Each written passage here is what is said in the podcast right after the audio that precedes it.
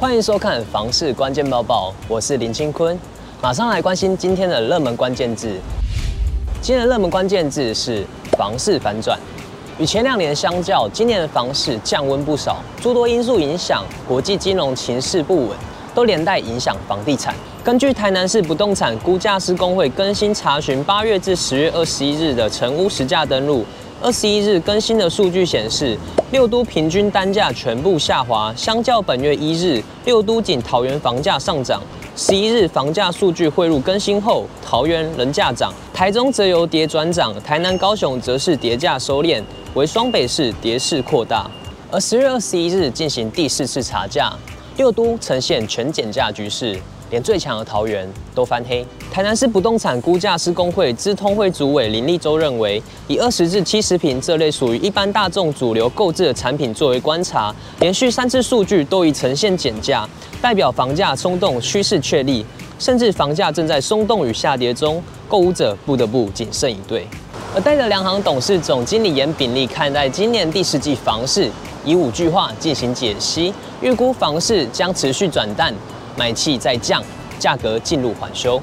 严炳利以买气降，量在缩，价未修，人观望，势转淡形容。第四季房市将乱象重生，蛋白区卖蛋黄区价格，还有大坪数产品，若卖家还不卖，就会被套牢。尤其是资金行情激情已过，未来需理智看待房价缓修，蛋白区将逐渐出现修正。第四季房市恐现反转，而他也预估二零二三年不会有更大只黑天鹅再飞来。房市将持续转淡，买气在降，价格进入缓修。接着我们来看到今天的精选新闻：房价屡创新高，当薪水跟不上房价上涨速度时，对于年薪不高的小资族而言，无疑是一笔沉重的负担。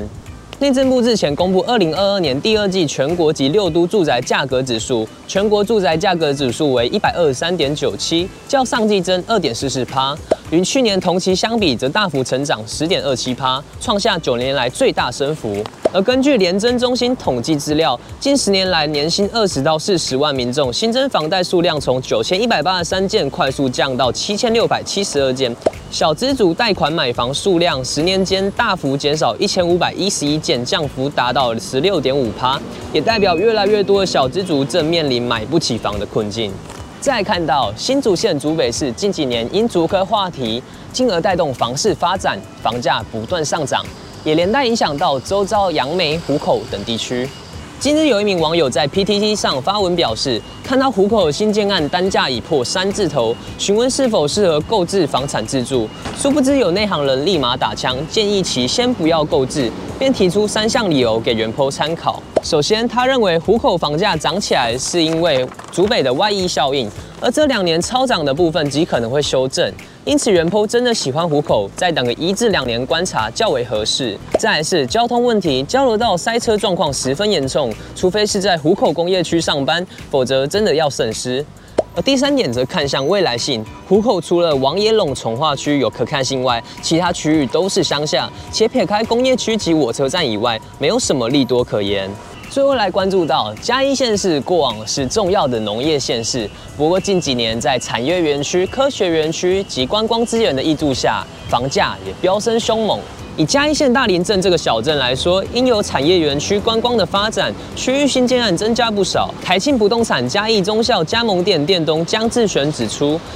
嘉义县大林镇过往也属于农业乡镇，不过这几年区域有颇大变化。位于该地的大埔美精密机械园区开发来到二期，进驻的厂商多达四五十家，年产值达数百亿，带来相当多的就业机会，进而带动居住购物需求。而大林目前的住宅新案主要推案区域，从大埔美产业园区周边至大林镇市中心，多以透天产品为主，与过往房价有颇大差异。几年前总价多不用千万，现在新透天大多已来到约一千两百万至一千五百万左右。另外也有少数的大楼案、华夏产品出现，单价平均落在十八万到二十万出头。